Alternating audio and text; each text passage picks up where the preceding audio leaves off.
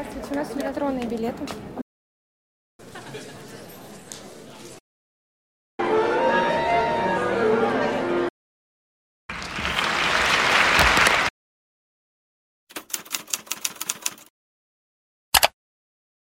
Всем привет! Это подкаст «Послушайте». Творческое пространство. Здесь ты узнаешь больше о современной культуре, искусстве, театре, новинках в сфере кино и литературы. В студии Наташа. Всем привет! И, собственно, Алина. Привет! В процессе подготовки этого выпуска нам стало интересно, что наши слушатели думают об уличном искусстве. А чтобы было немного понятнее, проясним что общепринято называть этим термином. Итак, стрит-арт — это стиль и разновидность современного изобразительного искусства, в котором фоном для размещения работ художников служит окружающее пространство городов. Вокруг этого направления всегда много споров. Например, что уличное искусство — это вовсе не искусство. Кто-то его не понимает, недооценивает. И вот вам пример. На набережной Кабана появились многочисленные граффити. Полиция задержала авторов, естественно. Многие стали защищать изображение, говорить, что это стрит-арт, вы не понимаете, это, это же искусство. А искусствовед Гузель Фазрахманова назвала это вандализмом. Она не поняла, почему кто-то может считать это искусством. Вот об этом мы сегодня и поговорим. Но Начнем с афиши. Мы сделали подборку, куда вы сможете сходить, несмотря на введенные ограничения. Нам удалось найти крутые места в Санкт-Петербурге, Новосибирске и Москве. Вы спросите, чем же это будет полезно людям, которые живут в других городах? Во-первых, тем, что когда вы соберетесь посетить столицу, вы будете сразу знать, куда первым делом вам нужно пойти. А также можете найти что-то похожее в своем городе. Ну да. И начнем мы с Новосибирска. Театр «13 трамвай». Это творческое пространство в стиле лофт, где молодые артисты в тандеме уже с режиссером создают уникальные произведения искусства. Темнота.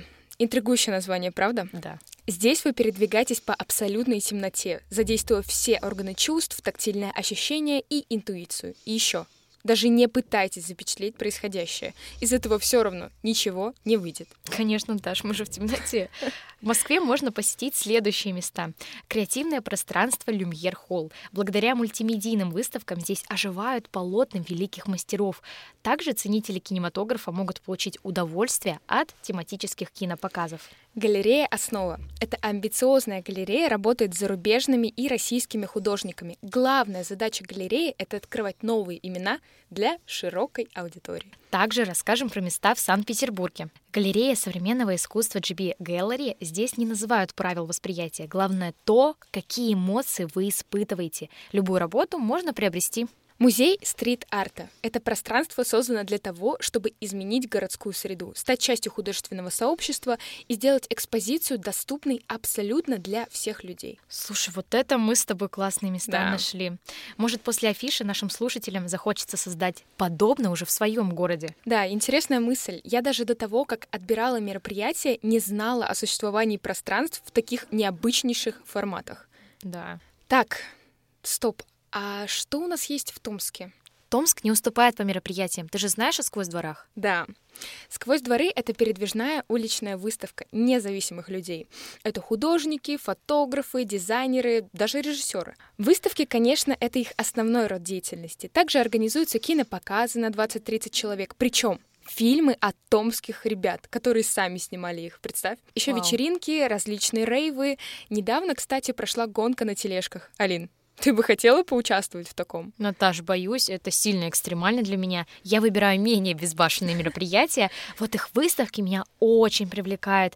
Мы, кстати, все говорим про классиков, про их великие труды, но сейчас мы мало знаем про тех, кто создает искусство здесь и сейчас. Вот как раз-таки сквозь дворы просвещают нас о том, какие таланты растут в Томске. И, как говорит Ярослав, один из сооснователей, на выставке вы не увидите снимки с классических фотосессий, мы работаем в стрит-арте. Уличное искусство для меня в первую очередь это свобода, свобода своих эмоций, свобода своего позиционирования. То есть ты идешь, видишь стенку, и если ты делаешь что-то с мыслями, и люди видят, что ты есть, люди видят твои мысли.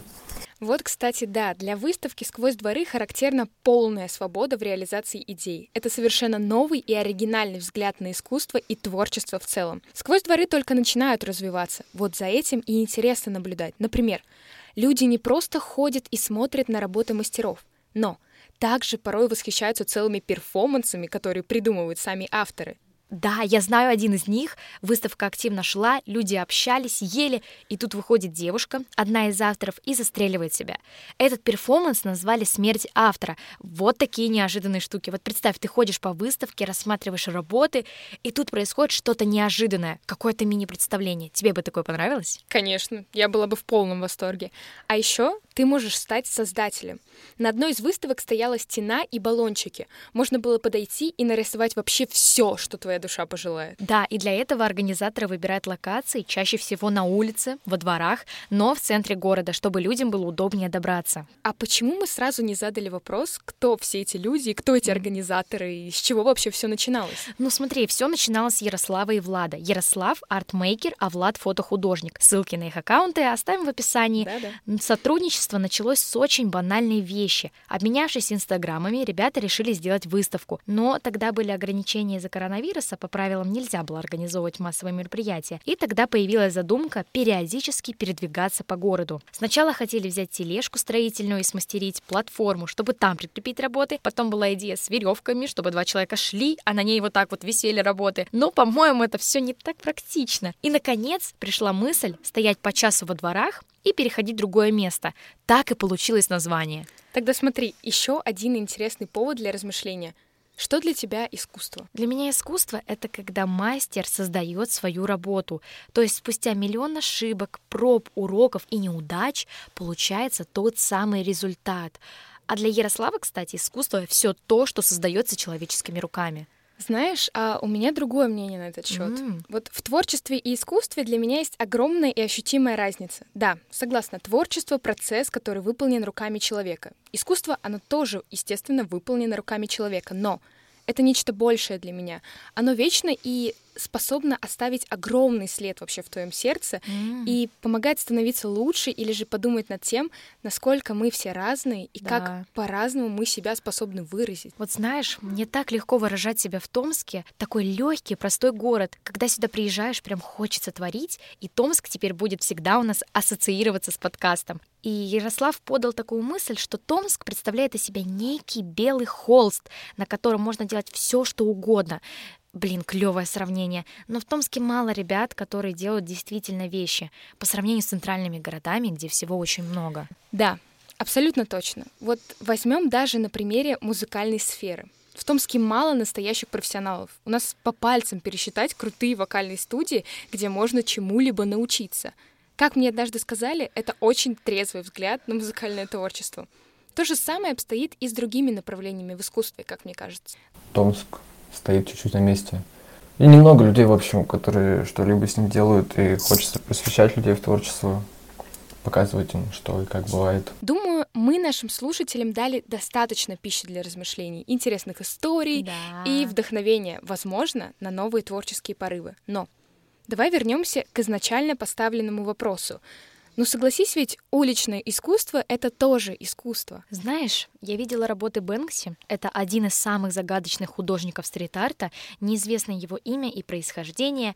Я как-то наткнулась на фото уличной инсталляции «Будущего нет», и меня настолько заинтересовало. Основа творчества Бэнкси — это остросоциальная проблематика. После я еще больше изучила его работы, и они оказали такое влияние и заставили конкретно призадуматься. Да, мы с тобой уже говорили о вдохновении именно в музыкальном творчестве, Да. но мне сейчас хочется сказать о живописи, а именно о человеке, который вдохновляет меня. И это Анри Матисс. Кстати, сейчас в Томске можно посетить художественный музей и познакомиться ближе с работами этого художника. Так вот, его картины — это сочетание ярких красок, необычнейшего взгляда и вообще полнейшего самовыражения. Это ведь один из первооткрывателей фавизма. Да, это первый из авангардистских стилей. А чего только стоит его картина «Танец». Считается, что эта работа рассказывает о танце, увиденном Матиссом в Кальюре. Вторая версия еще интереснее. Она гласит о том, что картина написана после увиденных автором русских сезонов Сергея Дягилева. А вы знаете, что он сделал такую работу? А, об этом в следующем выпуске. Если у вас есть мнение насчет уличного искусства, с радостью прочтем в комментариях. Все ссылки оставили в описании подкаста. Спасибо, что послушали этот выпуск. Не забывайте подписываться. Иначе пропустите новые выпуски.